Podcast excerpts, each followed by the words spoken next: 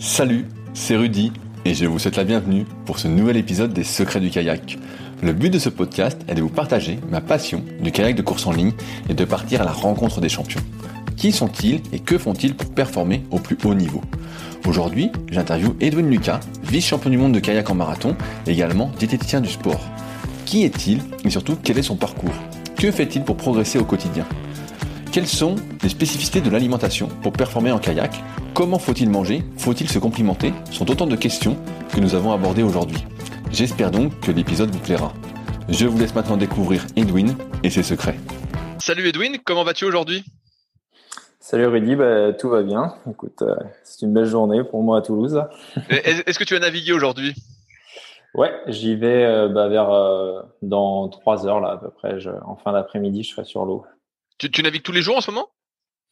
Euh, Oui, là j'ai repris. disons que j'ai posé la semaine dernière après les, la Coupe du Monde de marathon qui s'est pas super bien passé pour moi et là je je prépare les championnats de France de sprint avec mon club donc j'ai repris la paillée tous les jours en ce moment. Qu'est-ce qui s'est passé pour toi sur le marathon il y a une semaine alors? Eh ben, il y a une semaine, j'ai euh, en gros une euh, comment dire une avarie un petit peu euh, matérielle. J'ai je sais pas exactement le nom, ça s'appelle une cross pièce qui tient le gouvernail qui qui s'est désolidarisé au niveau de la de la vis et du coup j'ai perdu mon gouvernail à deux tiers de ma course, donc un peu avant 20 km de course on va dire. Donc j'ai dû abandonner la la, course de marathon qui était la sélection équipe de France. Du coup, il y a eu deux trois jours après euh, un petit peu de, de, déception, on va dire. Donc du coup, euh, j'ai dû me me reprojeter vers un autre projet et puis bah, je pense que je vais préparer les, les championnats de France de marathon à Vernon là pour me, me rattraper et puis entre temps les faire les courses club et, et nationales quoi. Ça fait longtemps que tu fais du kayak? Eh ben j'ai commencé en 2001 si je me trompe pas. Donc, euh, Vous avez 20 ans. ouais, déjà 20 ans quand même. Et, et donc, ouais, j'ai plutôt commencé, c'est vrai qu'un peu plus tard que la plupart des, des jeunes du, de mon âge, euh, on va dire, avec qui j'ai partagé les premières euh, compétitions. Je commençais vers 15, 14, 15 ans, quoi. Et euh, du coup, en KD2, je crois bien. Et ok, t'as, commencé hyper tard et tu faisais beaucoup de sport avant ou, euh, ou pas? Ouais, j'étais plutôt quand même sportif. J'aimais un peu de tout. Hein. J'avais fait pas mal de je crois que le premier sport que j'ai fait, c'est de l'escrime. Mais après, j'ai fait des sports collectifs aussi, du volet. Euh, toujours bien aimé un peu de tout, euh, du vélo, euh, course à pied. J'étais un peu dans tout, mais c'est vrai que le, kayak m'a assez vite plu parce que la mer, ça a toujours été un truc, enfin l'eau, pardon, a toujours été un truc qui m'attirait. J'aimais bien. L'été, j'étais souvent à la voile, tout ça. Et dès que j'ai commencé un petit peu le kayak sur l'eau, ça m'a plu énormément. Comment ça se passe quand on commence à 14-15 ans euh, le kayak Parce que tout le monde, tout le monde dit, tous ceux que j'ai interviewés ont commencé très tôt, donc je vois comment ça se fait, euh, comment ça se fait bien, quoi. Toi, à 14-15 ans, comment ça s'est passé tes débuts? Eh ben, tu, on va dire que c'est jamais évident les premières, euh, la première année parce que tu passes pas mal de temps à, à suivre les plus jeunes euh, que toi parce que t'es pas dans le groupe de ton âge. Entre guillemets, j'étais avec des, des, euh, des jeunes minimes qui, qui eux avait un, déjà une année de kayak, donc euh, tu tournes en rond, tu tombes à l'eau, euh, et puis euh, finalement, par contre, physiquement, tu vois que tu peux assez vite, quand tu commences à prendre de la stabilité dans, le, dans les embarcations, tu arrives à, à t'en sortir de mieux en mieux, et puis ouais, c'est le aussi, je pense, ce qui a assez vite m'a permis de progresser, en fait, c'est les équipages, parce que euh, la chance que j'avais, c'est que dans mon au club de Saint-Grégoire, là, donc du coup, il y avait euh, trois autres gars de, mon âge qui cherchaient un, un, quatrième euh, pour former un K4 club. Et du coup, ils m'ont pris un petit peu sous avec eux pour m'apprendre à tenir dans les bateaux. Et puis, même si je tenais pas encore en course en ligne, en K4, il m'emmenait avec moi, euh, il m'emmenait m'entraîner en fait sur euh, dans des séances euh, déjà typées un petit peu entraînement en compétition et ça m'a fait très vite progresser quoi du coup sur le coup de pagaie. Et puis après j'ai dû j'ai dû insister au niveau du de la stabilité. J'ai passé des quelques journées à à ne pas lâcher tout de suite le ponton et puis ça s'est venu progressivement hein. voilà. Et, et tes premières compétitions c'était en équipage alors? Ouais, en fait, les, la première année de kayak, euh, en gros, essentiellement, j'ai essayé hein, quand même au niveau interrégional de, de courir en, en, monoplace, mais euh, j'ai, je me suis foutu à l'eau euh, déjà. J'ai quitté le ponton à l'interrégion, je me suis foutu à l'eau euh, sur le sur le 500 mètres d'échauffement pour rejoindre le, le start et je me souviendrai toujours du, du starter qui avait été super cool avec moi parce que il m'a laissé arriver un peu lancé, puis il avait donné le départ de la course euh, de qualification, mais j'étais arrivé quand même à la fin de cette course en monoplace, mais j'avais pas pu me sélectionner au, championnat de France. Et, par contre, en K2 et en K4, j'avais réussi à me sélectionner avec mes, équipiers, donc ça c'était bien cool. Mais en, équipage, tu étais déjà dans des bateaux euh, assez instables ou c'était des bateaux peut-être adaptés euh, alors en K4, on avait pas de façon au club, on avait qu'un seul bateau, euh, je crois à l'époque, peut-être deux, mais on avait un bateau plutôt compétition. Mais comme j'étais avec trois autres euh, coéquipiers euh, qui étaient eux très stables en, course en ligne, ça, ça allait très très bien. Et en K2, de souvenir, on utilisait quand même un bateau un peu intermédiaire, plutôt un des anciennes générations, donc un peu plus large que ce qu'on utilise aujourd'hui et qui nous permettait d'être assez stable et de, de performer quand même quoi. Est-ce que c'est justement de faire de l'équipage qui t'a motivé peut-être à poursuivre, vu que euh, en K1 c'était un peu compliqué? Ah ouais, carrément. Moi, j'ai, en, gros, les performances en monoplace sont arrivées euh, pour moi assez tardivement, hein, parce que j'ai commencé à perfer en, monoplace à l'âge de, de 17-18 ans, euh, plutôt fin junior en fait. Euh, avant, c'était euh, beaucoup de, de bah, j'apprenais en fait. C'est beaucoup d'apprentissage parce que euh, la stabilité le coup de pagaie en monoplace c'est quand même euh, beaucoup plus dur à acquérir. Et comme moi j'étais un peu j'avais appris sur le tard j'ai je me suis beaucoup enfin j'ai beaucoup appris des équipages j'ai beaucoup fait beaucoup plus d'équipages que de monoplace pendant longtemps. Et ça reste d'ailleurs au fond de moi quelque chose euh, moi, j'ai toujours été plus performant quand même dans des, des bateaux d'équipage que, que monoplace. J'ai fait des, des, bonnes choses en monoplace, c'est sûr, mais euh, c'est vrai que j'ai gardé ce côté-là. Euh, comment tu saurais l'expliquer ça?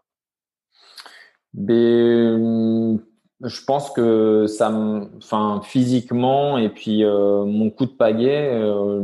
On va dire, un peu toujours été, par mimétisme, j'ai toujours été plutôt bon. En fait, c'est un truc que j'ai développé parce que j'ai appris le kayak en essayant de copier euh, les plus grands, les plus forts.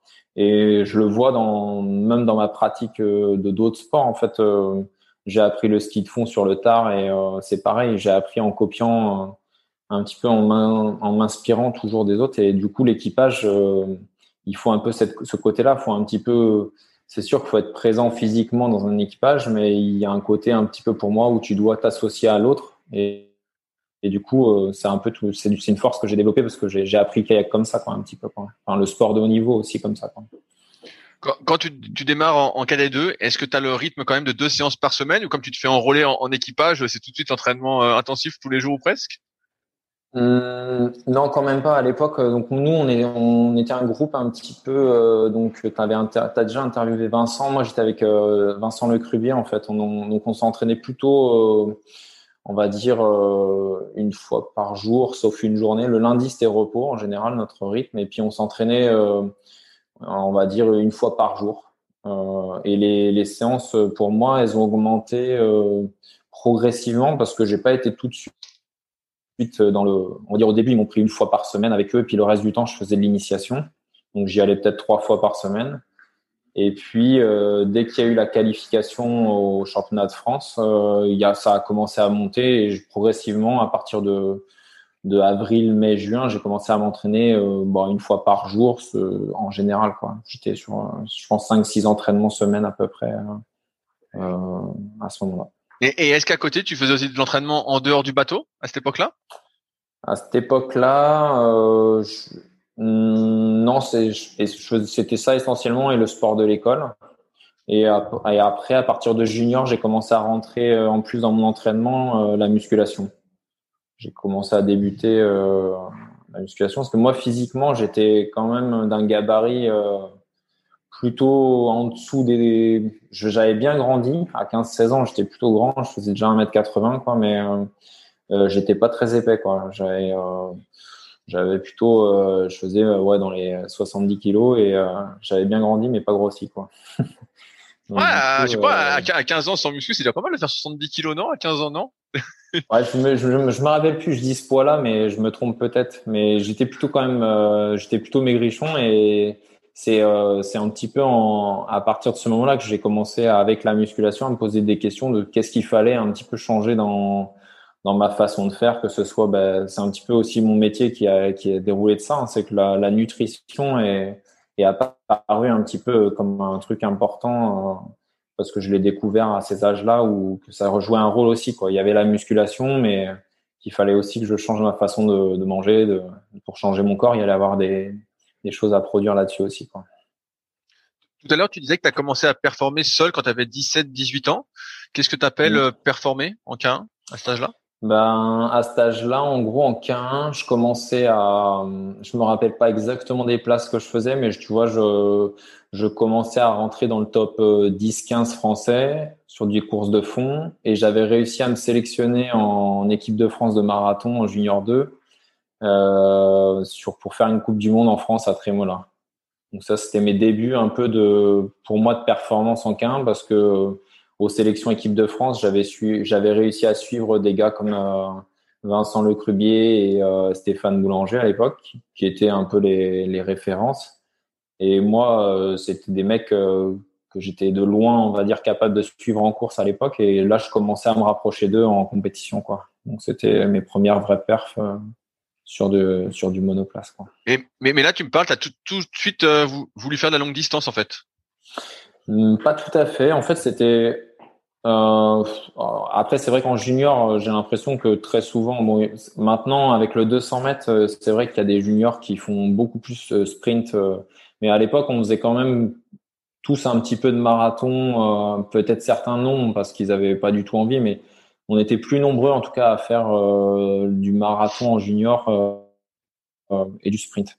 Et c'est vrai qu'après maintenant, maintenant ça se spécialise beaucoup plus. Hein. Le, marathon demande plus de se spécialiser aujourd'hui qu'avant parce que le niveau a augmenté et, le sprint aussi quoi a changé un petit peu. Hein. Donc c'est sûr. Mm. Donc, toi, à ce moment-là, donc tu suis pas un parcours, je scolaire spécialisé, tu suis un parcours général. Et c'est peut-être à ce moment-là que tu te découvres peut-être la passion pour la diététique?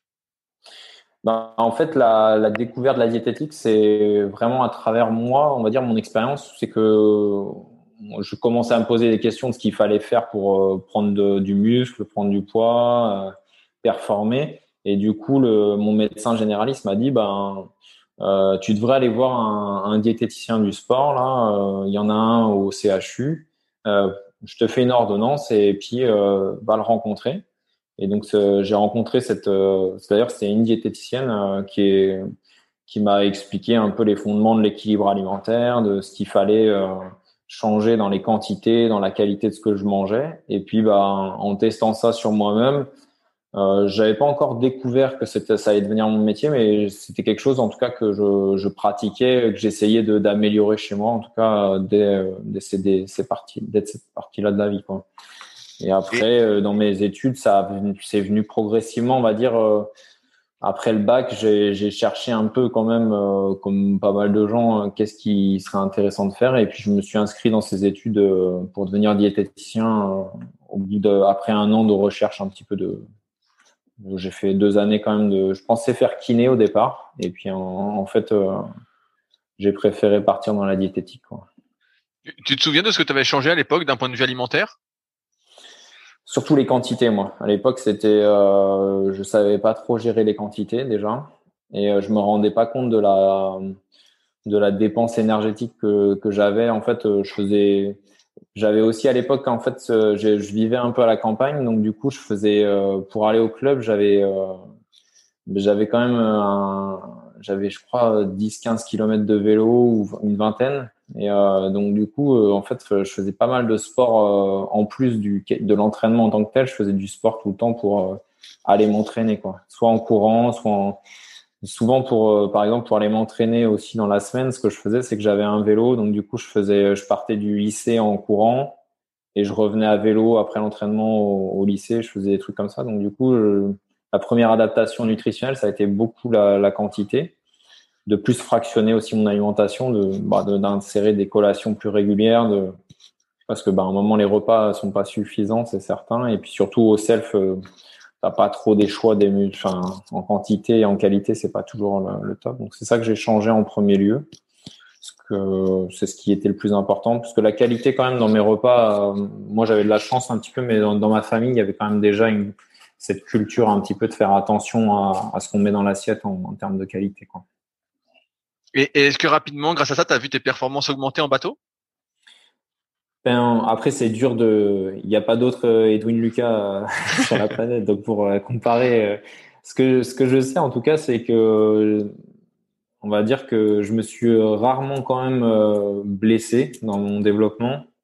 les seules blessures que j'ai eues, c'est des accidents. En gros, c'est que j'ai pas eu de chance et ça n'a rien à voir avec entre guillemets mon hygiène de vie c'est plus de, des chutes ou des choses comme ça. Et donc, du coup, je pense que quand même, le fait que je me sois intéressé à mon, ma nutrition euh, en lien avec le sport, ça a, vraiment amélioré ça. Et je pense que honnêtement aussi physiquement, euh, c'est sûr que je suis suis pas aussi costaud que que un énorme Serbe ou, euh, ou un Étienne Hubert ou un Guillaume de Corchemont physiquement, mais je pense que d'un naturel euh, ou d'une génétique de base, j'aurais jamais été comme ça euh, si j'avais pas fait attention à ce que je mangeais. Quoi. La muscu n'aurait pas tout fait, quoi, en tout cas. Est-ce qu'avec tout le vélo que tu faisais pour aller au club, tu te passais justement de faire des, des footings qui ont l'air d'être une tradition dans le milieu du kayak? Eh ben, ouais, à l'époque où je faisais euh, pas mal de vélo, je faisais moins de courses à pied. Et après, quand j'ai eu le permis et que et que je, du coup je faisais moins de vélo. Euh, la course à pied, je l'ai beaucoup utilisé pour euh, doubler un petit peu les, entraînements. Quand je pouvais pas aller deux fois au club pour faire, euh, on va dire muscu plus bateau par exemple, j'avais très souvent l'habitude d'aller courir autour de chez moi et j'avais un petit parcours habituel. la course à pied a été un bon partenaire d'entraînement aussi pour moi et, j'adore encore ça. Je, la course à pied, je l'utilise souvent comme support euh, pour euh, bah, permettre tout simplement de doubler les entraînements. Des fois, il n'y a rien de plus simple. Euh, avec le travail, par exemple, tu peux aller courir à midi et c'est quand même bien pratique. Et, et j'aime bien ça aussi. Quoi. Tout à l'heure, tu disais que tu avais commencé à performer donc en junior, en étant dans le top 10, top 15 français. Est-ce qu'à ce moment-là, tu visais euh, le haut niveau? Est-ce que ça te semblait atteignable ou peut-être trop lointain? Ben, ça c'est une bonne question. Je me suis, je pense qu'il y a au fond de moi, j'ai un, j'ai toujours euh, été curieux de savoir ce que c'était de, d'être en, d'être le, on va dire le plus performant possible et euh, et aussi d'aller chercher des, d'être. J'étais compétiteur, donc j'aimais bien euh, ces, sensations de de faire des podiums, de gagner des courses, parce que je les ai assez vite touchés. j'ai eu la chance d'avoir des équipages très performants. En fait, dès ma première dès ma, première sélection au championnat de France, quand on participe en K4 avec, euh, avec les gars du club, on fait vice-champion de France. Et du coup, euh, ces sensations de, de monter sur le, podium, de mettre une médaille, d'aller super vite sur l'eau, elles m'ont toujours attiré. Et donc, du coup, c'est vrai que même si j'avais pas tout à fait le niveau en, junior 1, junior 2, j'allais quand même déjà, je participais aux sélections équipe de France euh, et, euh, et, euh, et j'essayais de rentrer dans, bah, de faire le mieux possible, quoi. Hein. Ça, c'était déjà quand même quelque chose qui me, qui m'attirait énormément. Mais, mais quand tu es 10, 15e français, est-ce que pour toi, c'est quand même possible, je sais pas, d'être un jour en équipe de France ou autre? Ben, moi, en tout cas, ouais, je, je me suis jamais dit que c'était pas possible. Et, euh, et j'ai tout fait pour, euh, pour, pour en tout cas progresser et rattraper, entre guillemets, le retard que j'avais un petit peu par rapport à d'autres, euh, d'autres compétiteurs. Et puis après aussi le fait d'être, euh, on va dire dans, dans, mon caractère, je suis plutôt persévérant ou un petit peu des fois têtu. Et euh, euh, et ça permet aussi de, des fois il y en a qui sont, on va dire, qui vont craquer un petit peu avant toi. Et donc du coup même si ils sont plus plus forts que toi au début de la saison, ben, comme tu les essayes de les, on va dire de, progresser puis tu finis par passer devant. Donc on va dire, c'est quand même quelque chose, oui, que je me donnais euh, comme objectif. J'étais quand même concentré là-dessus. Est-ce que certaines personnes te disaient que tu n'y arriverais pas? Ah ouais, ça arrivait plus d'une fois, ça. c'est vrai que ça, mais pas que. Hein. Il y avait plein de gens. Honnêtement, je pense qu'il y avait autant de gens qui croyaient en moi que des gens qui m'ont dit euh, tu pagais mal, tu n'y arriveras jamais. Euh, parce que c'est sûr que quand tu débutes sur le tard, il y a des, par exemple, techniquement, il y a des automatismes qui sont pas directs et, j'ai un coup de pagaie particulier. Je pense que je je pense pas. Enfin bon, on a tous un coup de pagaie particulier. Je je veux pas. Mais euh, oui oui, il y, a, eu des gens qui m'ont dit que c'était euh, c'était pas faisable. Et je m'en souviens même une fois un entretien. Euh, on avait des entretiens pour rentrer en, en liste espoir ou pôle espoir là et le, gars m'avait demandé, toi, qu'est-ce, qu'est-ce que tu vises comme objectif? Et j'avais dit, bah moi, je veux être champion du monde. et, et, il avait, il m'avait rigolé un peu au nez, quoi, parce que il, en gros, il trouvait ça, je pense, un petit peu démesuré par rapport au niveau que j'avais, quoi. Mais, mais c'est vrai que c'était un truc qui, qui, qui m'a, qui m'a toujours un petit peu attiré, ouais. Qui, enfin, pas un petit peu, qui, qui était au fond de moi, c'est sûr. Et euh, tu as réussi à rentrer en pôle espoir finalement ou pas? Là où le gars euh, J'ai été en liste espoir, ouais. Euh, après, je me suis. Euh, j'ai pas été en pôle espoir, non. Je suis rentré dans les structures de haut niveau plutôt sur le tard, hein, vraiment euh, avec des. Une fois que j'étais que j'ai été champion d'Europe et champion du monde. C'est ça qui m'a permis de, passer sur des pôles France, mais pôle espoir, j'étais en fait, si tu veux, j'étais euh, j'étais invité sur des séances, mais je faisais pas partie de la structure. J'étais pas dans les critères de. J'étais toujours un petit peu dans la place euh, un peu en dessous, quoi. T'avais des gars qui étaient à peu près de mon niveau, mais qui avaient été toujours un petit peu meilleurs que moi, euh, un peu avant et tout ça. Donc du coup, ils passaient devant. Et mais après, le club m'a permis. le club de Saint-Grégoire, c'est quand même sans le vanter. Moi, honnêtement, je pense que c'est une super structure de haut niveau. Et on avait la chance d'avoir un groupe aussi d'entraînement euh, qui était de très haut niveau. Quoi. On avait une super confrontation, un plan d'entraînement, on avait, on avait vraiment des, puis des, des seniors qui nous montraient aussi euh, vraiment les, le chemin du haut niveau. Quoi. On avait, moi, j'ai entre guillemets, j'avais plusieurs personnes qui m'aidaient énormément. C'est pour ça que je te dis que finalement, j'ai toujours euh, plus pensé que je pouvais y arriver parce qu'il y avait plein de gens autour de moi quand même, que ce soit au club ou ou dans l'entraînement qui m'aidait qui, qui, énormément. Quoi. Je pense à, à Arnaud Guillon, euh, au papa de Vincent qui m'a énormément suivi aussi.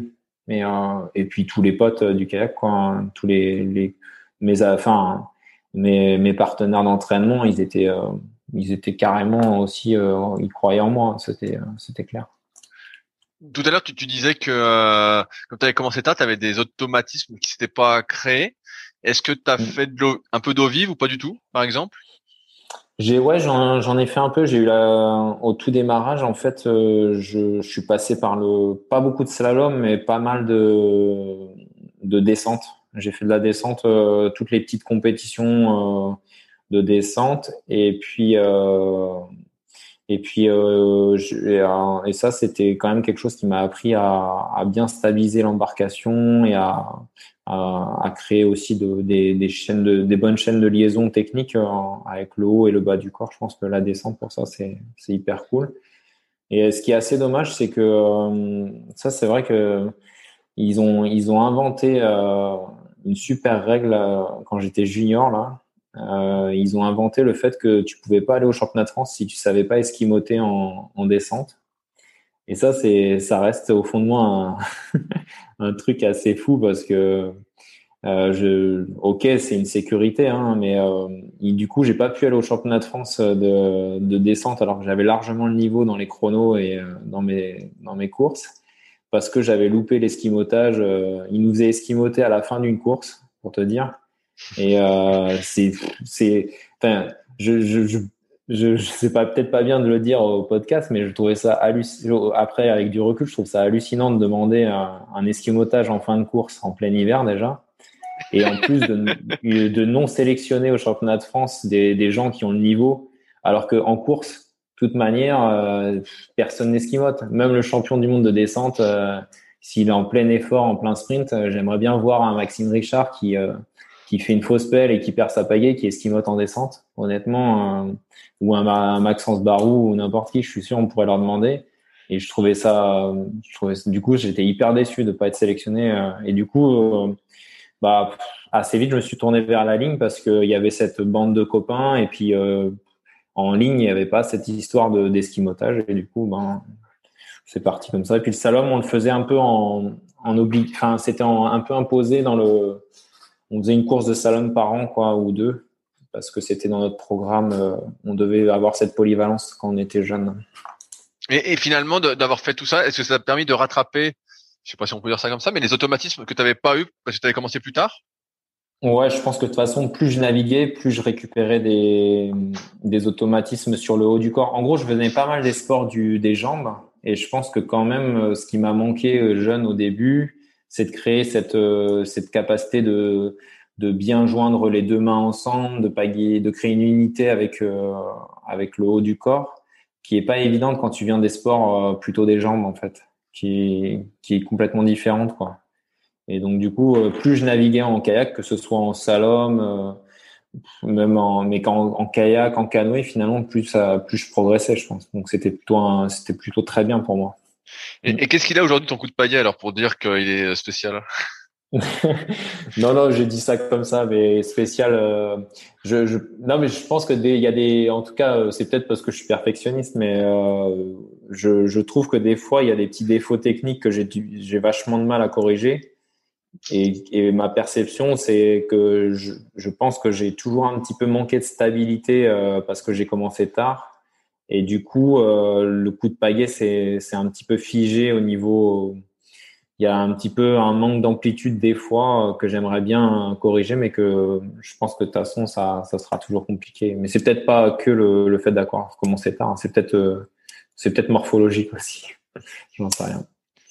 Euh, je reviens sur le moment où tu rentres pas en, pôle espoir, etc.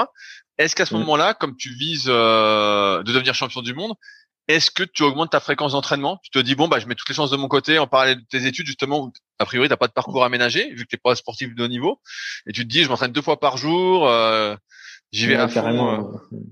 Ouais ouais à partir de junior là par contre je me suis mis à vraiment j'ai et j'ai en gros demandé à pouvoir avoir la, la planif d'entraînement des, des, des, tout meilleurs. Euh, J'étais passé par des entraîneurs de pôle, quoi, et je leur avais demandé s'ils pouvaient me, me montrer ce qui se faisait et ou peut-être que c'était des gars de l'équipe. Euh, enfin, c'était peut-être Arnaud Guillon ou Vincent Lecluvier qui me donnaient aussi des, des, des programmes qu'eux ils avaient fait, quoi, en gros. Et euh, je m'inspirais de tout ça. Et là, je m'étais mis vraiment, euh, à l'âge de 18-19 ans, je, je m'étais en tout cas mis à m'entraîner vraiment le plus souvent possible et j'étais souvent deux fois deux, deux, entraînements par jour. C'était un petit peu mon quotidien. Quoi. Et, est-ce que ça a payé rapidement? Ou pas? Ouais, quand même. Enfin, moi, ce que je retiens, c'est qu'il y a eu des il y a eu des déceptions parce que ça paye. Euh, on va dire que ça paye pas toujours. Quand tu passes un cap euh, en volume, euh, en fait, c'est un peu dur parce que tu tu, tu as pas des effets directs. En général, c'est plus l'année suivante que tu, tu te mets à récolter un petit peu les, les effets positifs. Et donc, c'est vrai qu'il y a eu des moments où tu te dis euh, ah c'est pas c'est pas facile et tout. Et puis c'est un âge aussi où euh, entre 18-20 ans, euh, bah, comme pour beaucoup, il y a aussi la, découverte de plein de choses euh, au niveau social. Tu te, moi, je, jouais à l'époque dans un groupe de musique et tout, et j'étais batteur en gros. Et, euh, et c'est sûr que mes potes de la musique, ils étaient euh, bah, sur beaucoup plus des vacances à, à faire de bah, la fête, picoler. Et, et du coup, j'ai dû un petit peu me détacher de, de ce groupe-là parce que ben pour performer et pour faire l'entraînement que je produisais à l'époque, c'était pas du tout compatible. Donc j'ai dû j'ai un peu perdu de temps quand même entre 18-20 ans parce qu'il a fallu faire ce choix-là et que c'était pas évident. Et puis après, ça a très vite payé quand même parce que euh, en moins de 23 ans, j'ai fait ma première médaille en ma première médaille internationale et arrivé à, en moins de 23 ans en, monoplace au, au championnat d'Europe. Euh, mais il y a eu quand même cette étape entre 18 et 20 ans où j'ai un petit peu j'ai subi le, le volume d'entraînement et puis j'ai dû réaccorder mon, mon, hygiène de vie à, à, ce que je faisais quoi, en, en sport. Quoi. Tu, tu, te souviens de cette première médaille justement? Ah ouais, je m'en souviens bien. Ouais. C'est une course. Euh, c'est une course où tu te, où as l'impression que, en gros, tout est connecté et que euh, j'étais j'étais capable en gros de, toujours bien me replacer parce que en marathon, ce qui rentre en ligne de compte, c'est aussi de jouer avec tes adversaires, donc de savoir un peu te cacher par moment et, de revenir aux avant-postes quand il y a des portages, quand il y a des virages. Et cette, course-là, je me souviens très très bien qu'en gros, euh, ben, j'arrivais à vraiment euh, bien me placer, bien tout était connecté. J'avais pas besoin vraiment de, de, réfléchir et mon corps était capable de produire des efforts euh, un, peu de, enfin très intensifs facilement. Tu as toujours été donc là, je vois, on parle de marathon de longue distance. Est-ce que tu as tenté des sélections pour le sprint ou autre une fois ou ouais. une fois? Ouais, ouais, j'ai fait. Par contre, j'étais toujours un petit peu, j'étais plutôt en dessous de, de rentrer dans les, euh, dans les tout premiers, quoi. J'étais, euh, mes meilleures, mes meilleures places en sprint, euh, c'est plutôt d'accéder à des finales sur 1000 mètres, euh, et de plutôt, j'étais plutôt sur les gagner la finale B et, et les, et les 8, 9, 7, 8, 9 de la, de la finale, quoi, tu vois. Mais c'était déjà pour moi des super perfs. Et euh, bah, des fois, j'étais un peu déçu parce que j'étais exigeant et j'aurais voulu faire mieux, mais mais sur le sprint, c'est euh, c'est vraiment ça mes meilleurs perfs. Et après, en équipage, par contre, j'ai j'ai toujours su avoir une plus-value. Euh, j'ai eu des très bons coéquipiers aussi, hein, mais en, en, que ce soit au niveau euh, national et euh, en tout cas dans le club et, et sur des courses en, en, en, en K2, en K4, j'ai toujours été très très bon. Quoi. Et c'est ce qui me, je pense que c'est, c'est vrai que dans, c'est un truc qui, qui, que, auquel je pense assez souvent, mais je trouve ça dommage que c'est peut-être pas très objectif parce que ça, c'est peut-être parce que ça m'avantagerait aussi, mais je pense que dans nos, dans, ces, dans nos sélections françaises, on, on, manque des fois de, de former euh, des, des, équipages et de donner plus d'intérêt, en tout cas, à, à, des courses de sélection, même en équipage, ce serait hyper intéressant.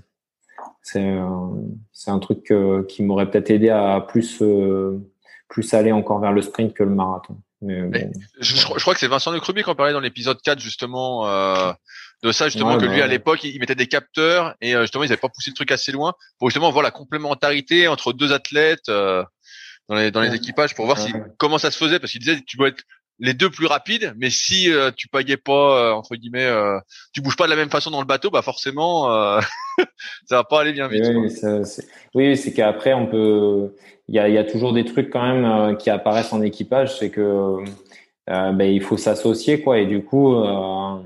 Tu, tu, tu, as raison, hein. c'est comme quand on veut faire le meilleur K4 français, c'est hyper compliqué hein, comme, comme questionnement, mais mais euh, autant des fois tu mets les quatre meilleurs français et ça va faire le meilleur K4 français, bah, tant mieux. Mais il y a aussi plein de chances que euh, finalement les gars ne réussissent pas complètement à, à on va dire s'associer et tu prendrais les les quatre suivants français et qui pourraient les battre. Et c'est arrivé des fois, ouais. Ça c'est euh, c'est c'est clair même. Donc c'est pas toujours le niveau individuel qui qui prime en équipage. Euh, ça, c'est certain. Et donc, du coup, il faut réussir un, un compromis des deux. Il faut que la valeur individuelle euh, de chaque personne soit la plus forte possible quand même, parce que ben, à un moment, si on veut faire de l'ultra perf, euh, faut être performant, enfin, faut être rapide, mais faut être faut être compatible ou capable de, s'associer pour faire le meilleur équipage possible. Quand tu euh, deviens, tu fais une médaille aux Europes, est-ce que là, ça prend plus forme dans ta tête les championnats du monde et euh, de viser le titre? Ouais, à partir de là, quand même, euh, je, sens que je me rapproche euh, euh, très fortement, en tout cas, de, cette, de cette quête, un petit peu, on va dire. Mais déjà, même l'année d'avant, avec, avec mon équipier, avec Romain Marcon, on avait fait déjà des très bonnes courses. On s'était un peu loupé sur les championnats du monde, parce qu'on avait fini, à notre premier championnat du monde, on avait fini, alors je, dirais 5 ou, ou 7, mais je dirais cinquième, je crois. Et euh, on avait quand même gagné les deux coupes du monde euh, de l'année, donc euh, c'était déjà, on va dire, une bonne porte de où tu te dis, tu te confrontes aux meilleurs européens et tu gagnes. Ça va, ça, ça fait, ça montre un petit peu le niveau que j'avais commencé à, acquérir, on va dire. Et, après l'année suivante, du coup, on gagne le titre aux, Europes et on fait vice-champion du monde. Et après une course ou aux mondiaux, on un petit peu, on, pourrait, on pourrait se dire avec Romain que des fois on aurait pu être un petit peu plus stratégique et, en garder un petit peu plus pour la fin de course, qui était notre point fort habituellement. Mais bon, après, on a tout fait pour aussi jouer le podium. Euh, qu'on a dû, en fait, sur cette course-là, on a réussi à partir à trois bateaux, euh, on va dire assez rapidement. Donc, du coup, ça a fait que le, on a été obligé de pas mal tirer quand même euh, pour garder ces trois places avec les deux autres bateaux. Et ça nous a un peu désavantagé sur la fin de course par rapport à d'autres courses qu'on avait gagnées. Quoi. Mais bon, c'est ça, c'est les, c'est le haut niveau. Hein. C'est comme ça. Quand tu euh, t'entraînes pour la longue distance, étant donné que a priori euh, tout le monde euh, autour fait faire du sprint, tout à l'heure tu disais justement que les spécialistes marathon sont arrivés un peu plus tard. Est-ce que toi tu t'entraînais quand même en groupe quand tu avais cet objectif marathon, sachant que la plupart faisaient des distances plus courtes? Ouais, en fait, jusqu'à c'est plutôt récent qu'on s'est spécialisé sur le marathon. C'est c'est vrai. Euh, euh, du coup, moi, à l'époque, souvent, je m'entraînais quand même plutôt pour le 1000 mètres. Et euh, après, on va dire que j'incluais pas mal dans la, dans la culture au club. On avait souvent des séances où il y avait de la prise de vague quand même. Donc, il y avait cette culture un petit peu de relais et de prise de vague qui était quand même bien présente. Euh, donc, du coup, ça, ça nous entraînait aussi pour le marathon. Et euh, parce qu'au club, en fait, ce serait souvent ce qu'on faisait pour un, on faisait un gros groupe homogène. Et, euh, et, du coup, entre guillemets, les plus forts mettaient un frein et les moins forts euh, ben, n'avaient pas de frein et ça faisait un gros groupe. Et donc, automatiquement, bah, il y avait toujours des séries où tu te retrouvais, ben, parce qu'il y a un virage euh, ou alors que tu vas un peu moins vite à prendre la vague. Donc, il y avait, euh, il y avait quand même cette culture-là un petit peu déjà de base aussi qui faisait qu'on on s'y retrouvait bien sur le, sur le marathon. Quoi. Euh, à, partir de quel moment tu t'es orienté vers des entraînements peut-être plus spécifiques au, marathon? Euh, Juste avant de prendre l'antenne, on parlait justement euh, de prendre une pagaie plus petite. Euh, quand j'attendais Quentin Urban, il parlait lui de tourner les bras bah, genre à 80-90 coups minutes. Euh, à partir de quand tu t'es spécialisé en entraînement marathon vraiment? Euh, Je dirais que c'est à partir de quelle année? Alors ça, c'est une bonne question. Même. Moi, je dirais que c'est à partir de 2016, 2015-2016. Quoi. Ça a apparu. Euh, en fait, le, un petit peu le groupe de Kayacom a commencé à s'étoffer en, marathon à partir de là. Bah, déjà, quand même, avec Romain Marco, on faisait des, on, on avait quand même des adaptations euh, sur le matériel un petit peu. Euh, on pagayait quand même avec des, des grosses pagaies pour le marathon, mais qu'on avait quand même raccourci. Enfin, moi, en tout cas, j'avais plus court qu'en sprint. Romain, je sais plus trop, mais je crois quand même que euh, il a, il a quand même essayé aussi des fois d'avoir. Il faudrait redemander à Romain quand même ça, mais je crois qu'il avait fait un petit peu aussi attention à ça. Euh, mais c'est surtout à partir de 2016 où euh, on a vu des étrangers commencer à arriver avec des plus petites pagaies, avec euh, et, on, a commencé aussi nous à tester en fait tout simplement et à voir que ben voilà maintenant on a des séances où on se dit objectif faire du 14 km heure pendant une heure. Si tu essayes de faire ça avec avec ben, une à 2 ou une à 1 avec 800 cm ben n'y arrives pas quoi. il y a un moment c'est infaisable physiquement et donc, du coup, euh, tu, tu, testes avec des pagaies plus petites pour réussir à, à, mettre en effet, comme dit Quentin, un, rythme plus plutôt élevé, un peu comme à vélo quand, quand tu dois te faire, euh, ben, si tu essayes de rouler à 40 km heure pendant une heure, ben, tu vas pas mettre le même braquet que si tu dois faire 20 euh, minutes à 50, quoi. Et donc, du coup, c'est un petit peu ces adaptations qui sont apparues et aussi parce qu'on a intégré dans le plan d'entraînement des séances spécifiques à, à mettre du train plus fort, à mettre euh, plus d'accélération régulière. Et, donc, du coup, ça, ça a fait qu'on s'est adapté au niveau matériel. Et, est-ce qu'à ce, moment-là, tu avais des partenaires d'entraînement, justement, je reviens là-dessus, euh, plus spécifiques au marathon, ou tu t'entraînais encore euh, en groupe avec des personnes qui étaient plus sur le 1000 ou, d'autres distances plus courtes? Euh, En fait, souvent, tout l'hiver, je m'entraînais quand même pas mal avec des gars du 1000, parce que j'étais sur Toulouse avec plutôt le groupe des, des sprinters. Mais euh, soit je faisais des options euh, de, par exemple, rajouter un peu de bornes euh, avant ou après certaines séances de 1000. Euh, par exemple, je sais pas si, euh, si à l'entraînement on avait prévu ben, 5 fois 1000 mètres en EB2 à 90%, et ben moi derrière, j'incluais en plus de faire 5 km de B1 avant et puis 10 km de B1 après, par exemple. je faisais ces adaptations-là si j'étais avec les gars du sprint. Et après, avec les gars du marathon, on essayait de se regrouper le plus régulièrement possible en stage ou, ou sur nos lieux d'entraînement pour partager des séances et les faire plus spécifiquement à nos allures de, de marathon en groupe. Quoi on se retrouvait, on avait un stage un petit peu à l'époque euh, assez régulier. On allait au Portugal tous les ans, euh, en fait, euh, au mois de février, et on faisait 10 à 15 jours vraiment entre quatre gars du marathon à s'entraîner ensemble. C'est quelque chose qui est qui se ne fait plus?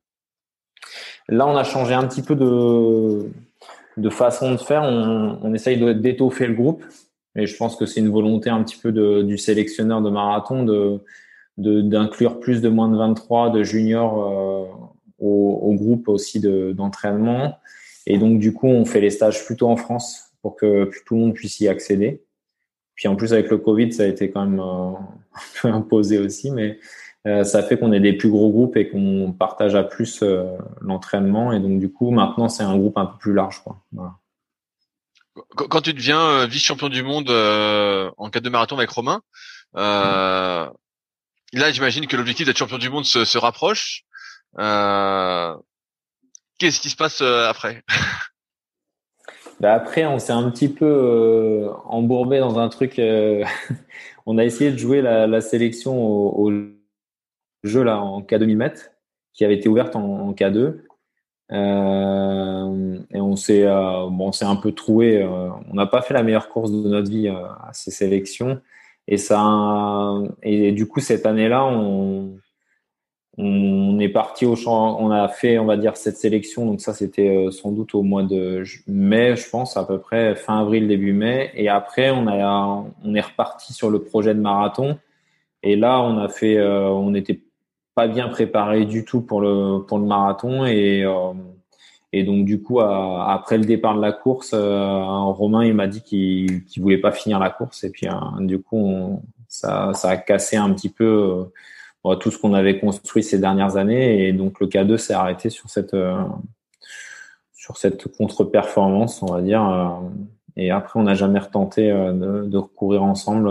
J'ai dû j'ai dû recourir après plutôt en monoplace ou avec d'autres équipiers. Et puis pour progressivement, on va dire, euh, arriver jusqu'en ma, ma, médaille après qui a suivi, c'est euh, au championnat d'Europe avec Stéphane Boulanger euh, en 2018. Quoi. Donc pour te dire l'écart qu'il y a eu, en gros, de 2012 à, à 2018, il n'y a pas eu de médaille internationale. Quoi. Et, et en monoplace, les gars étaient, étaient trop loin?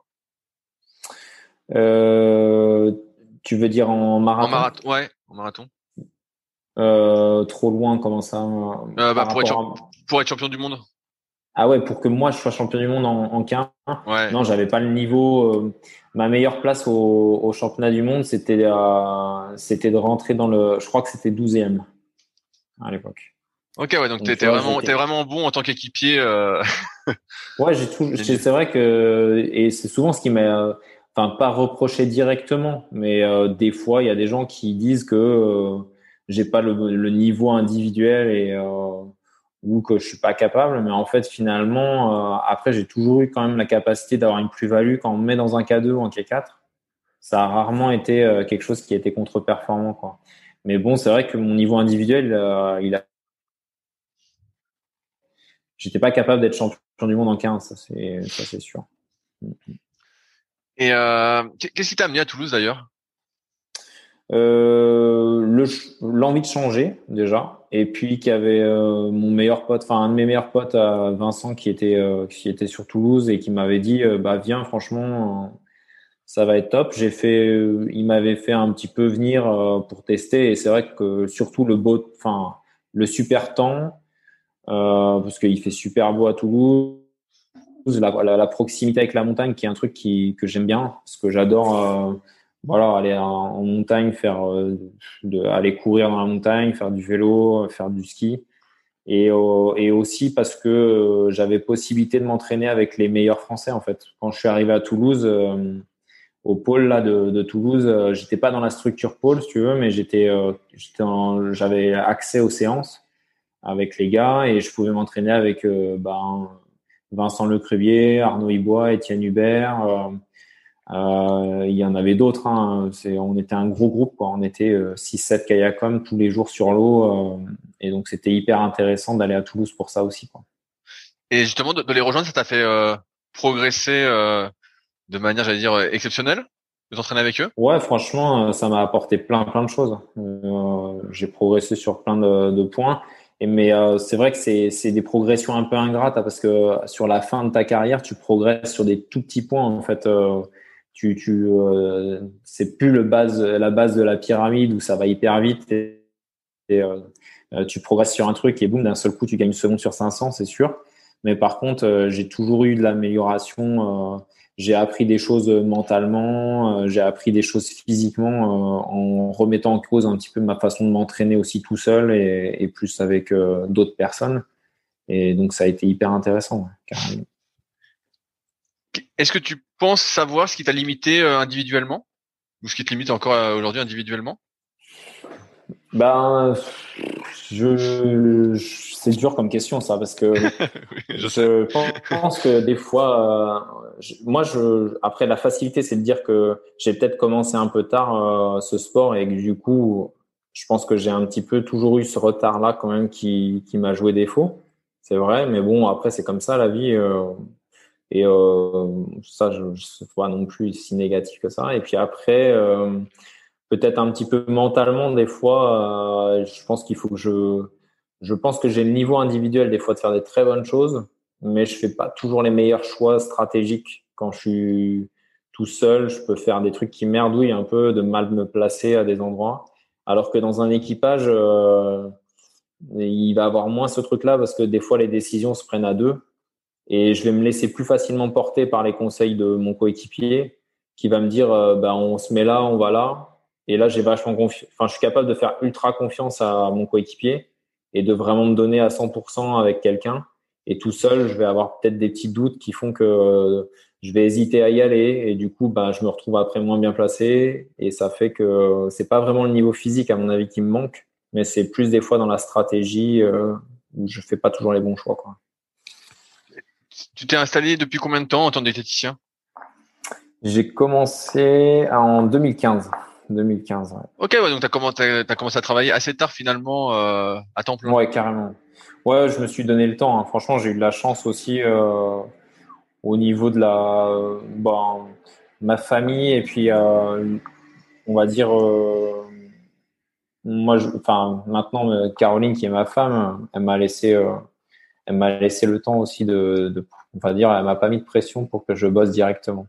ça a été assez cool. Bah c'est ça, j'ai l'impression que ça me paraît euh, assez euh, intéressant à développer. Mais t'as toujours soutenu dans ta carrière, ça fait ça fait longtemps que t'es avec? Ben ouais, parce qu'on s'est rencontrés en, Oula, je vais pas dire de bêtises, hein. en 2010. Et euh, et du coup, ouais ouais carrément, moi c'est quelqu'un qui m'a énormément, qui m'a énormément soutenu, c'est sûr, euh, parce qu'elle est à fond derrière moi dans le projet. Et, euh, et Caroline, elle est, elle vient en fait, elle est kiné, donc elle est, on s'est rencontrés à travers le sport en fait. Donc elle est venue à la base pour euh, pour aider les sportifs lors des sélections équipe de France et et c'est vrai que c'est c'est comme ça qu'on s'est rencontrés et elle est à fond dans le sport quoi. Elle adore le sport elle aime, euh, elle aime s'occuper des sportifs. Donc c'est, c'est, c'est sûr que c'est un soutien hyper intéressant. Et quand tu t'es installé en tant que diététicien, c'était une volonté de t'installer dans un cabinet à toi et de pas travailler pour, euh, je sais pas, un hôpital ou euh, une structure euh, déjà existante? Ouais, assez vite. En fait, euh, moi, j'avais fait des stages en, dans des structures hospitalières, des cliniques. Euh, j'avais fait un gros stage en cardiologie. Euh, j'ai travaillé dans des différents services. Et en fait, ce qui me déplaisait dans la, les structures, si tu veux, c'est de pas pouvoir travailler, travailler comme je voulais. La problématique que je rencontrais assez souvent, c'est que c'était très administratif. Tu devais cocher des cases en disant le patient, il a mangé ça, ça, ça, je lui ai dit, de manger plutôt ça, mais il l'a pas fait. Et tu rendais des comptes un peu en, réunion de service. Et euh, c'est vrai que le cabinet, ça m'a, quand j'ai vu comment travailler bah, Caroline en cabinet et tout ça, je me suis dit, bah moi, ce que je veux, c'est euh, si j'ai décidé de passer une heure avec un patient pour planifier les choses, euh, ben je serai rémunéré aussi pour une heure de travail. Et il n'y aura pas un chef qui va me dire bah non tu passes cinq minutes par patient et tu lui donnes une fiche standard et tu lui donnes trois conseils et, et puis voilà donc c'est vrai que ça, ça, ça c'était un truc que j'avais envie de faire. Après, ça a été un pari un peu risqué parce que il a fallu attendre de, voilà, on va dire deux années avant de créer une vraie patientèle, mais et un réseau aussi. Mais maintenant, euh, je suis hyper content d'avoir ça. Quoi. Euh, Justement, j'ai vu que donc tu avais fait as un BTS diététique, c'est ça, de base? Ouais, exactement. Et après, tu as fait une spécialité en micronutrition aussi?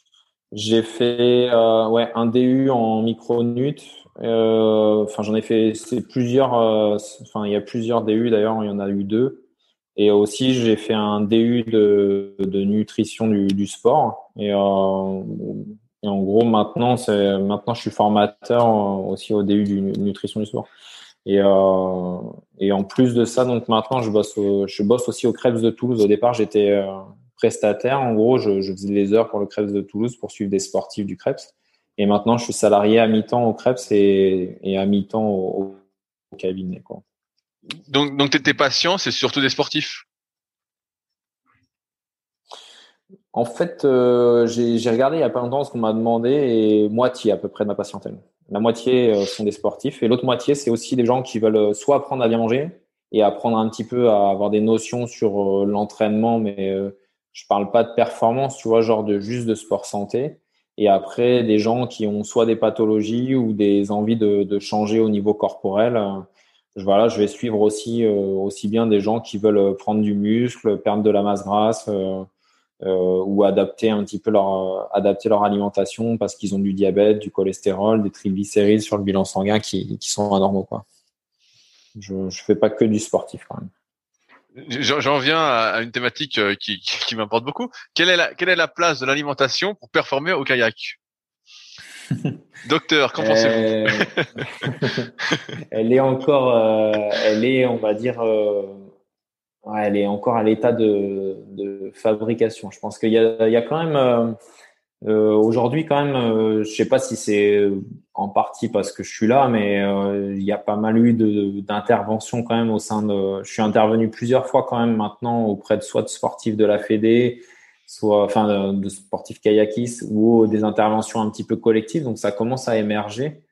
Après, c'est toujours, euh, c'est assez hallucinant, mais euh, je le vois hein, dans le sport, c'est tellement appris tardivement la nutrition que à chaque fois ça me fait halluciner parce que quand tu interviens dans des, auprès des sportifs, tu te rends compte qu'ils ils se rendent compte que trop tardivement de l'intérêt que ça peut avoir. Et, euh, et c'est vrai que c'est assez triste, hein, mais euh, c'est une réalité. Quoi.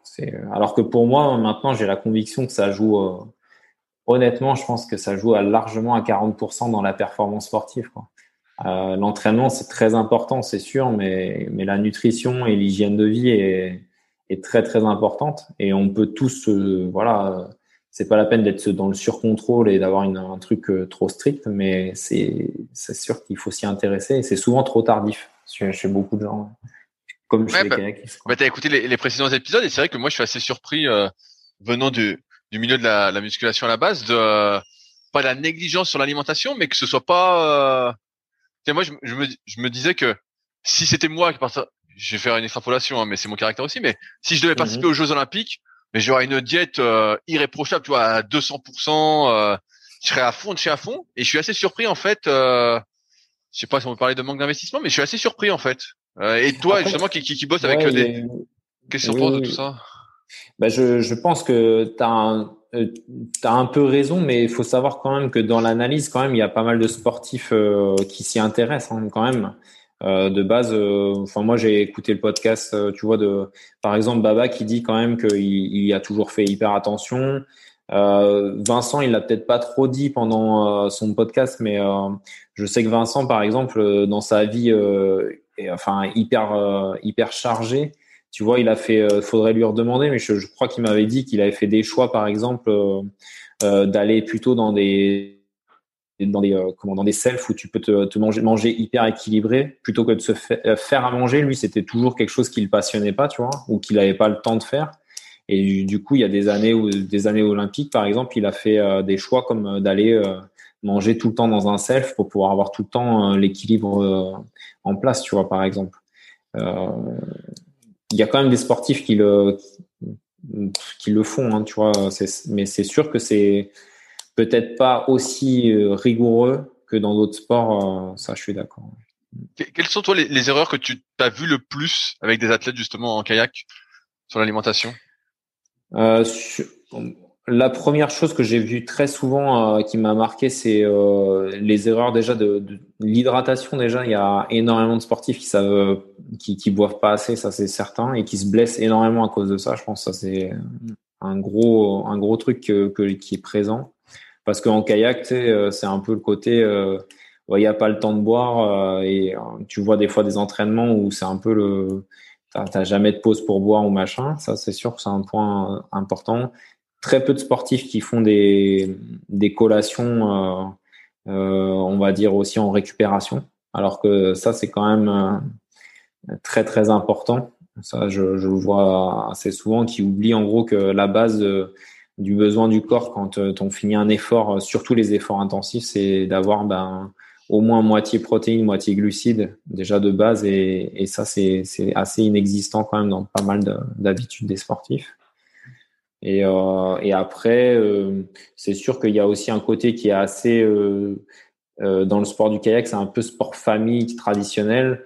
Et euh, dans la nutrition de base, c'est un petit peu le, les, les, aliments plaisir qui reviennent souvent et, euh, et euh, ils oublient d'allier euh, en fait la diététique au plaisir quoi. Très souvent, tu vois le, ben, dans les campings de championnat de France, ben, ça va être pas de bolo, pas de carbo et en fait ben il y a pas c'est pas que ça pour performer tu vois donc enfin toi je sais que tu, tu, tu, es au courant mais on va dire qu'il y a, il y a un peu cette tradition du du, euh, du jeune qui fait du sport et qui doit se faire plaisir en mangeant, alors qu'on peut aussi se faire plaisir en mangeant en, mangeant bien plus équilibré que ça. Quoi. Ah, ah, est-ce que avec euh, tes spécialisations en micronutrition, est-ce que tu as poussé jusqu'à faire des analyses, analyses de sang euh, de kayakistes de haut niveau pour voir s'il manquait de certains micronutriments? Pas dans le kayak. J'ai plus travaillé avec le, le cyclisme là-dessus. et qu'est-ce que tu as remarqué? On a dans le cyclisme qui est un sport avec un, gros volume d'entraînement, on a on a vu qu'il y avait euh, beaucoup de comment on appelle ça le stress oxydatif en fait. C'est euh, que dans des gros volumes d'entraînement, euh, ben, l'équilibre acido-basique du corps il, est vraiment endommagé. Et du coup, pour éviter donc bah, à ces sportifs qui sont ultra affûtés de tomber malades ou d'être d'avoir de la fonte musculaire, on a énormément travaillé sur les antioxydants, enfin, tout ce qui est complexe de vitamines, minéraux, euh, l'équilibre acido-basique dans l'assiette aussi énormément. Et ça, ça m'a apporté pas mal de connaissances là-dessus sur le, DU. Et puis après, il y a la sphère euh, plutôt intestinale, de travailler sur tout ce qui est perméabilité intestinale, tous les inconforts un peu digestifs du sportif, qui sont très souvent en lien euh, soit avec des déséquilibres alimentaires, de trop de protéines, euh, des glucides de mauvaise qualité, pas mal de sucre qui fermente. Aujourd'hui, ça revient pas mal à la page dans tout ce qui est traitement gastro-entérologue. Enfin, tout ce qui est au niveau de l'intestin, au niveau du côlon, quoi. On, voit que les ballonnements et les troubles digestifs euh, et même certaines intolérances alimentaires viennent de, de aussi cette flore intestinale. Et ça, c'est, ça a été hyper intéressant de me former là-dessus ça, ça m'a permis de suivre pas mal de sportifs euh, sur ce point de vue. Est-ce que justement euh, en marathon, tu peux conseiller de t'alimenter durant la séance, comme c'est le cas euh, en cyclisme, par exemple de prendre des glucides pendant la séance ou euh, ah ouais carrément. Hein. Bah dès que les, mais même dans le programme du des 1000 heures, quoi, je dirais que c'est c'est normalement c'est indispensable que dès qu'ils produisent des efforts de, de plus d'une heure et quart ou une heure trente, il faut absolument mettre une stratégie à l'effort et les glucides c'est le premier besoin, c'est sûr. Donc après ça, ça se travaille dans la, la boisson de l'effort très souvent. Quoi. Mais ouais, ça c'est un point vraiment important. Est-ce qu'on est-ce que tu sais donner une fourchette en termes de quantité, en termes de ce qu'il faut mettre dans cette boisson d'effort? Ouais, carrément. Donc ce qu'on recommande, c'est le déjà donc une boisson de l'effort, ça se fabrique avec avant tout de l'eau. Les besoins du corps sont à peu près entre 300 à 500 ml d'eau par heure. Euh, et dans cette dans ces 300 à 500 ml d'eau, il faut mettre à peu près euh, une 30 30 grammes de glucides euh, après, les glucides, on peut les retrouver euh, soit dans un jus de fruits, du sucre, du sirop, ça c'est le basique. Mais normalement, en fait, pour qu'il y ait une, on va dire, une meilleure euh, diversité des glucides, ce qu'on recommande, c'est qu'il y ait au moins 50% enfin moins de 50% de dons sucre. Ça veut dire qu'il y a au moins de la maltodextrine ou des, des glucides un petit peu plus ramifiés dans, dans, ce, dans cet assortiment de glucides. Après, euh, on ajoute le sodium, hein, qui est le premier miné, euh, le premier besoin d'électrolyte, on va dire, du corps, et c'est à peu près 300 mg de sodium par heure. Donc, euh, pour faire, on va dire, un, un, bon mélange, déjà, une base, c'est une gourde de 500 millilitres. Il faut mettre 30 grammes de glucides dedans, si possible avec un 50% de, de maltodextrine et puis 300 mg de, de sodium. Quoi.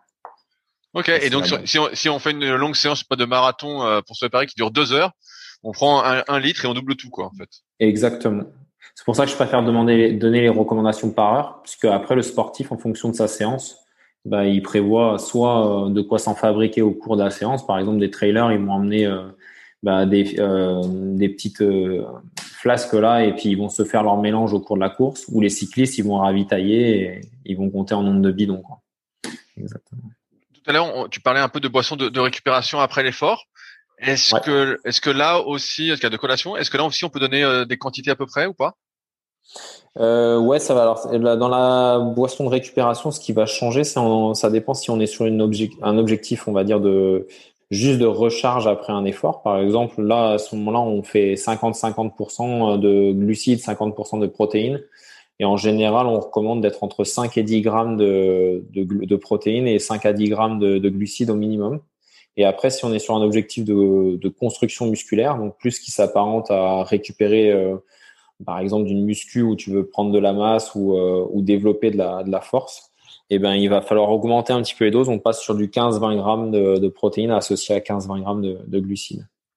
Ok, ouais, donc ça, ça, reste assez facile à mettre en place, vu les quantités. Ouais, c'est euh. des choses assez simples. Hein. Franchement, toute façon, la nutrition, euh, faut quand même. C'est sûr que dans la recherche de nutrition, on trouve toujours des trucs euh, de plus en plus intéressants, mais euh, il faut toujours se rapprocher quand même de la pratique à un moment. Et il faut faire des choses qui sont faisables, quoi. On peut pas. il faut pas inventer des trucs irréalistes, quoi. C'est ça qui est important. Dans, mon milieu qu'est la musculation, on a des recommandations un peu générales sur l'alimentation qui sont par exemple de prendre à peu près 2 grammes de protéines par kilo de poids de corps, un gramme de lipides et après on complète en glucides en fonction bah, des individus. Est-ce qu'en mhm. kayak, étant donné que c'est une activité un peu plus aérobie, à part pour les sprinters sprinters, est-ce qu'il y a des recommandations un peu de ce type aussi? Ouais, carrément. Chez le, chez le kayakiste, en fait, on est entre on est entre 1,5 à 1,8 grammes de de protéines. Les besoins, ils sont là-dessus parce que le, le, sportif euh, kayakiste, il a quand même euh, un gros besoin de développer une masse musculaire sur le haut du corps. Donc, c'est important de garder un apport protéique euh, assez élevé. Après, sur l'apport en lipides, on est sur 1 à 1,2 grammes. Euh, et euh, sur les glucides, ça dépend, mais en, en général, c'est entre 6 et 7. Euh, enfin, ça peut monter à 9 grammes sur, euh, l'endurance, mais c'est souvent entre 6 et 7. Ouais, ouais c'est des gros apports en glucides, mais mais après, faut pas oublier que le glucide, c'est ce qui nous permet de faire notre stock de glycogène et c'est le premier carburant du corps sur quasiment ah ouais, un bon 70% de l'entraînement du kayakiste. Quoi. Non, mais donc là, donc là, j'imagine que tout à l'heure tu t'en parlais bien, l'intérêt des collations parce que tu peux pas manger 9 euh, grammes de glucides par kilo de poids de corps sur trois ah repas, ou alors euh, tu dors après chaque repas, quoi. Et surtout, tu te défonces l'intestin en fait. Si tu manges ces quantités-là, euh, tu, tu crées un intestin irritable et tu finis par plus tolérer assez vite. Tu as des ballonnements, tu as des douleurs digestives trop importantes. Donc, c'est sûr que les collations, sur un, à partir d'un sportif, de toute façon, les kayakistes ont quand même un gros volume d'entraînement de base. Hein. Quand tu regardes les, les, les, kayakistes de haut niveau, ils sont toujours au minimum à 15 heures semaine. Et euh, à partir de 15 heures semaine, les collations, elles sont indispensables. Tu dois, tu dois avoir deux collations dans la journée, c'est sûr. Est-ce qu'il y a une limite en termes de quantité à pas dépasser par repas, en termes de glucides? Euh, ça, ça va plus dépendre du profil morphologique euh, du kayakiste. Donc, c'est là où on va commencer à contrôler la qualité et la quantité des glucides, c'est sur euh, des sportifs qui ont besoin de s'affûter, par exemple. Donc, euh, ça, on va regarder un peu les, les mesures anthropométriques. Et euh, chez un garçon kayakiste, on, en général, la norme est entre 10 et 15% de masse grasse, quoi, en général. Et s'il est au-dessus, on va baisser un petit peu quand même euh, surtout les, les, sucres rapides en fait pour pas trop stocker de masse grasse. Et chez les filles euh, en général elles sont entre 20 et 25% de masse grasse. Donc euh, un peu la même idée. Si une, une kayakiste est au-dessus de 25% il va falloir contrôler un peu la qualité des glucides aussi quoi c'est sûr.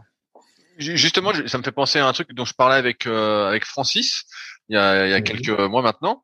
on parlait un petit peu du poids de corps idéal, du taux de graisse idéal. Euh, Et on avait remarqué, bah, moi dans la muscu et lui dans le kayak, que des fois s'il perdait un kilo, un kilo de trop, on va dire, il avait plus de jus d'un coup. Euh, Est-ce que euh, tu as remarqué justement euh, ça en kayak chez les athlètes que tu as pu suivre ou dans d'autres sports? Je vois qu'il y avait un taux de graisse idéal pour chaque individu. Ouais, t'as quand même, euh, faut faire. Moi, je pense que c'est important que ce soit individuel. Quand je te donne des normes par exemple, la bonne norme entre 10 et 15% c'est une norme un peu standard. Et bien entendu, tu en as qui vont être très bien à 8 et d'autres qui vont être très bien à 12. Donc c'est un peu, euh, il faut plutôt une surveillance, on va dire régulière de l'athlète, voir comment elle évolue. Et des baisses trop rapides, elles vont obligatoirement créer des états de fatigue importants, ouais. parce que euh, la matière grasse, euh, ben, elle sert quand même aussi d'un point de vue fonctionnel, elle est indispensable pour la production d'hormones, pour c'est notre protection thermique, c'est une réserve énergétique, c'est plein de choses en fait. C'est même au niveau structurel des choses qu'on a besoin pour fabriquer des cellules. Donc, il faut pas non plus la stopper trop brutalement parce que sinon ça ça va ça va pas coïncider au niveau physiologique, c'est sûr. Euh, je voulais qu'on parle aussi un petit peu des compléments alimentaires. J'ai cru voir que tu bossais avec une marque ou autre, et j'ai l'impression que dans le milieu du kayak, le complément alimentaire est pas trop euh, à la mode euh, du tout. Je pense notamment, tu vois, par exemple, à des compléments comme des oméga 3, si on mange pas beaucoup de poissons gras ou quoi. quel est ton avis sur, le sujet? Est-ce que c'est dommageable? Est-ce qu'on en a pas besoin ou...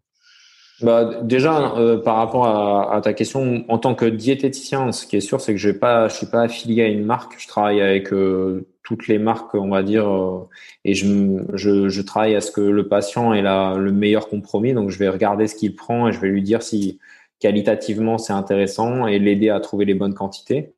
Et après, l'usage des compléments alimentaires, je pense que je suis pas contre, ça c'est sûr, parce qu'il y a des moments où il y en a besoin que ce soit dans les quand on augmente fortement le volume d'entraînement, quand on cherche à optimiser la performance, il y a des moments où il faut combler certaines carences. Mais je pars toujours quand même euh, du constat que euh, quelqu'un que je vais compléter, c'est soit que j'ai vu dans l'enquête alimentaire que, euh, comme tu disais par exemple, quelqu'un qui est allergique aux poissons, il risque d'être carencé en oméga 3, donc ça va être intéressant de lui donner un complément alimentaire. Mais si par exemple il est en capacité de bien manger, je vais d'abord quand même partir sur euh, tout simplement euh, enrichir son alimentation avec les, les aliments et que ensuite euh, on peut, s'il y a des carences avérées dans l'enquête ou dans un bilan sanguin, utiliser certains compléments alimentaires. Ah ouais, j'ai l'impression que ça fait un peu peur les compléments alimentaires dans le milieu du kayak. À chaque fois que je pose la question, je vois que il, y a une réticence. Ouais, parce que faut, je pense qu'il y a quand même un message qui est important, c'est que euh, moi, en tout cas, j'ai vu aussi des sportifs se flinguer à cause de, de trop de compléments alimentaires aussi. Donc, il faut faire quand même. C'est un usage qui doit être quand même, euh, on va dire, surveillé, quoi. Tu vois, parce qu'on peut faire des erreurs quand même, que ce soit déjà rien que sur la qualité. Euh, dans, le, dans les compléments alimentaires, bah, c'est comme euh, quand on fait ses courses, hein, il y a du, du très bon et du très mauvais, quoi. Et euh, ça, c'est important quand même de, le rappeler. Et puis aussi, euh, après, dans l'usage, euh, comme tu disais, tout à l'heure, tu parlais de 2 grammes de protéines par kilo de poids de corps. Bah, quand on la dépasse, cette norme-là, il y a un moment aussi, on, on peut se flinguer le corps. Quoi. Donc, que ce soit par l'acidité que ça produit, mais aussi au, niveau filtration et, et excrétion des, déchets. Pour, pour, changer de sujet et revenir un peu plus sur toi, est-ce que en tant que sportif de niveau en marathon, tu as fait comme euh, beaucoup d'athlètes euh, de course en ligne en sprint, euh, tout ce qui est préparation mentale, tu as eu tout un staff autour de toi pour performer et pour performer encore aujourd'hui? Ouais, j'ai été aidé quand même là-dessus. Peut-être que je l'ai pas assez fait. Aujourd'hui, je me dis que je devrais le travailler un peu plus.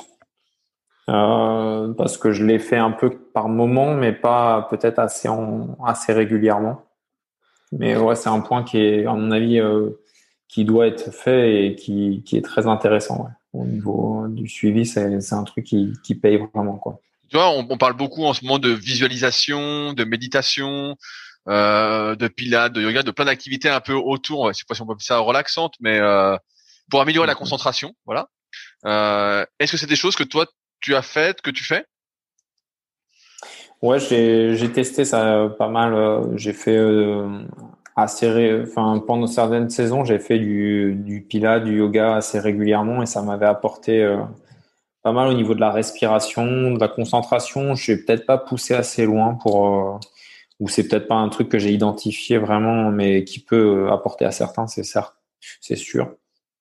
Après, moi, je dirais que aujourd'hui, avec euh, aussi ma vie assez chargée entre, ben mine de rien, je bosse pas mal, je m'entraîne beaucoup. Euh, j'ai aujourd'hui, euh, c'est peut-être un défaut, moins de temps pour euh, pouvoir me, me, on va dire, faire tous ces, toutes ces choses en complément qui seraient très intéressantes à, à travailler, c'est sûr. Aujourd'hui, donc ça fait 20 ans que tu fais du kayak. Quels sont tes objectifs justement en kayak?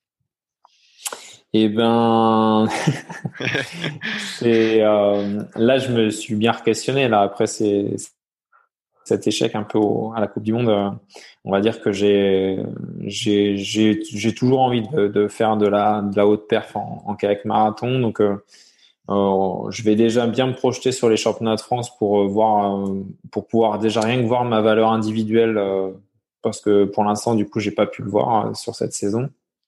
Et puis euh, ben l'idée moi en tout cas c'est de pouvoir euh, refaire un, en tout cas d'aller chercher le titre de champion du monde c'est sûr. Et, euh, et dans un équipage parce que c'est ce qui me c'est moi c'est ce qui me fait le plus kiffer et c'est ce que j'adore quoi. C'est ce, l'équipage c'est vraiment pour moi le, truc qui m'attire le plus quoi. Donc voilà un peu après voilà c'est c'est un pari un peu risqué parce que ben Là, cette année, euh, en gros, entre guillemets, mon coéquipier va faire du monoplace. Euh, et euh, moi, il faut que je remonte ma valeur individuelle pour bah, lui redonner confiance dans l'équipage et que, et que aussi il ait envie les prochaines années de, continuer. Donc, on va voir quoi. Tout ça, il y a pas mal d'aléas là. Mais si toutes les aiguilles sont, sont bien alignées, on va dire que l'année prochaine, l'objectif ce sera de, d'aller chercher un, un, titre euh, ou une médaille internationale euh, en équipage marathon. Super. J'ai une dernière question euh, plus personnelle. Euh, mhm. À quand un livre sur la nutrition du kayakiste? Pourquoi pas? Alors là, dès que j'ai le temps, je le fais. voilà, bah, c'est ma question parce que euh, je trouve qu'il y a très peu de ressources dans le kayak, d'où ce podcast, et je me disais là, en t'entendant, que tu pourrais faire un livre sur le sujet assez facilement. Ouais, ouais. Pour l'instant, j'ai essayé de donner du temps bah, à des personnes qui m'ont interviewé, un peu comme toi, dans le milieu du sport, euh, plus dans le trail. J'ai eu pas mal de gens euh, sur des lives un petit peu qui m'ont questionné euh, sur l'équilibre alimentaire et tout ça. Mais peut-être, oui, faire un livre. Est-ce que sur le kayakiste, mais même déjà une, un livre sur la, la nutrition du sport, du sport, je pense que ça, ça m'intéresse plus plus et, et peut-être même j'ai réfléchi à dès que j'aurai, on va dire arrêter ma carrière de sportif, à faire des, des formations euh, sur la nutrition du sportif. Euh, je pense que ça, ça c'est des trucs que, que j'ai en tête. Et donc, euh, je vais me lancer le défi bientôt. Super. S'il y a des personnes là, qui nous écoutent et qui souhaiteraient justement revoir un peu leur alimentation dans le but de performer, où est-ce qu'on les envoie pour te contacter? Pour me contacter, euh, assez simple, euh, soit sur Instagram, euh, sur Edwin Lucas, diététicien, soit sur Facebook, pareil sur Edwin Lucas, diététicien. voilà, ou, ou sur mon site internet, tout simplement. J'ai un site internet, vous tapez Edwin Lucas, diététicien, vous allez tomber dessus et il y a y a une interface de communication, il n'y a aucun problème. Et moi, je suis assez ouvert, donc euh, ça peut être des consultations en ligne, euh, en visio, ça peut être des consultations au cabinet. Euh, et, comme je me déplace un peu partout en France, il y a des athlètes qui m'ont déjà contacté. J'ai fait des consultes au pôle de Verre, au pôle de Toulouse ou ailleurs. Il n'y a aucun problème c'est faisable, donc il y a carrément, carrément de possibilités. Super. Est-ce qu'il y a des sujets qu'on n'a pas abordés que tu souhaitais aborder? Non, franchement, déjà là, je pense qu'on a fait le tour de, pas mal de choses et, et euh, non, non, complètement, tout, tout est bon. Et est-ce qu'il y a quelqu'un que tu souhaiterais que j'interviewe, à qui tu voudrais poser une question par hasard ou euh,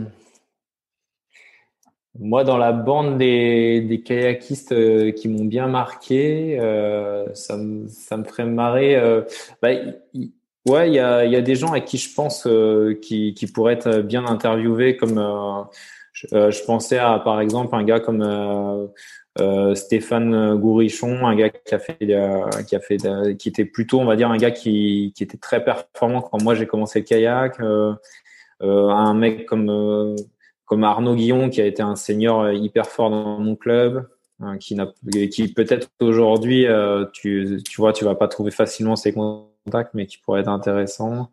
Quelle, quelle, question tu leur poserais, toi? Qu'est-ce que tu voudrais savoir? Ah, une question pour eux. Ouais. Qu'est-ce que tu veux? Tu vas redire une question à la euh, bah, Je trouve que déjà. Ah, une question plutôt euh, drôle. Comme, comme, tu veux. Comme tu veux. Euh... Ah non, bah à ce moment-là, si tu veux ça, tu pourrais essayer d'interviewer euh, JB Safrano et tu pourrais lui poser la question euh, comment bien sprinter en kayak? et tu verras que tu auras un sacré numéro avec toi. Mais JB Safrano, c'est aussi une bonne personne à interviewer, ouais. C'est un, une sacrée personnalité. Euh. Et lui, c'était un, c'était un mec assez impressionnant pour sa capacité de sprint. Euh. Il a, il, était vraiment impressionnant sur 100 mètres. ok, bah, et bah super. Euh. Merci de ton temps, Edwin. C'était, bah, pour moi, c'était super. J'ai eu les réponses à, mes questions. Donc, bah, merci. de toute façon, bah, je te tiens au courant de la suite. Et ben, on fait comme ça, on s'y en courant, il n'y a pas de souci. Allez, bon après-midi. Salut à tous. Salut. Si vous êtes encore là, c'est que l'épisode vous a plu. Dans ce cas, je vous invite grandement à m'aider à faire grandir ce podcast en mettant une note de 5 étoiles et un commentaire d'encouragement sur l'application de podcast où vous l'écoutez et plus particulièrement sur l'application podcast d'Apple. Cela m'aidera d'autant plus à accueillir les meilleurs kayakistes français grâce à la crédibilité que vous me donnerez. Enfin, vous pouvez retrouver la retranscription écrite de cet échange sur www.secretdukayak.org. En attendant, laissez glisser et à la semaine prochaine.